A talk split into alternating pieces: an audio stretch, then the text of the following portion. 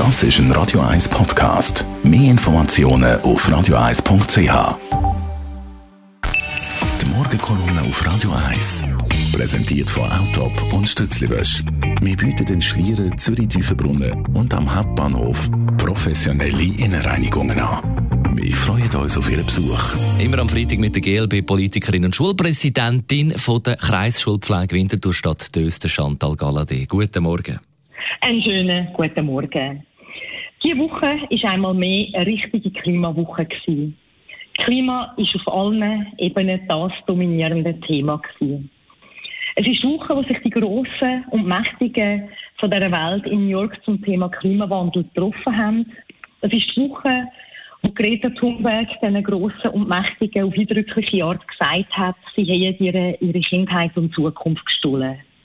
Einmal mehr ist das Niveau vom US-Präsident Trump unterirdisch gewesen, wo er über wieder verkündet hat, er habe am Rand vom Gipfel ein glückliches Mädchen getroffen, das sich auf eine glänzende und wundervolle Zukunft freut.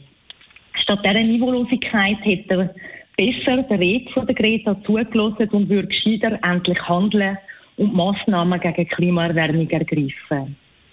Die Schweizer Klimajugend hat letzte Woche im Parlament auf friedliche Art mit dem Song It's the Final Countdown unter einer Abwandlung vom Partisanenlied Bella Ciao darauf aufmerksam gemacht, dass nur noch 16 Monate bleiben, wenn man die Temperaturerwärmung auf 1,5 Grad will beschränken.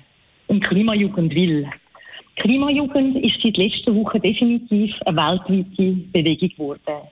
Fast alle Parteien haben gemerkt, dass Klimapolitik das wichtige Thema überhaupt ist und dass es jetzt um Zukunft geht. Auch der Ständerat hat diese Woche das Klima auf dem Programm gehabt. Er hat das CO2-Gesetz beraten und das noch auf eine ganz andere Art als der Nationalrat im letzten Dezember. Plötzlich sind Massnahmen im Gebäudebereich, wie neue Grenzwerte Heizungen und eine Verschärfung bei Öl- und Gasheizungen, eine Verteuerung vom Benzin- und Dieselpreis oder eine Flugticketabgabe von 30 bis 120 Franken mehrheitsfähig wurden. Massnahmen, die vor ein paar Monaten noch chancenlos gewesen wären. Trotzdem, dass der Ständerat für seine Verhältnisse eher mutig war, kann man nicht von einem wirklich mutigen Gesetz reden.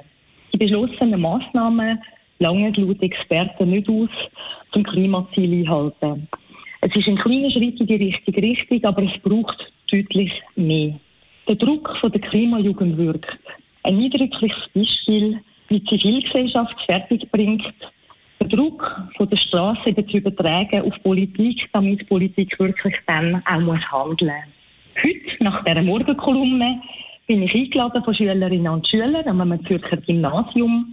Sie haben mich auf eine Podiumsdiskussion eingeladen an ihrer Schule und das Thema, was es darum geht, ist Klimapolitik. Die Morgenkolumne auf Radio 1.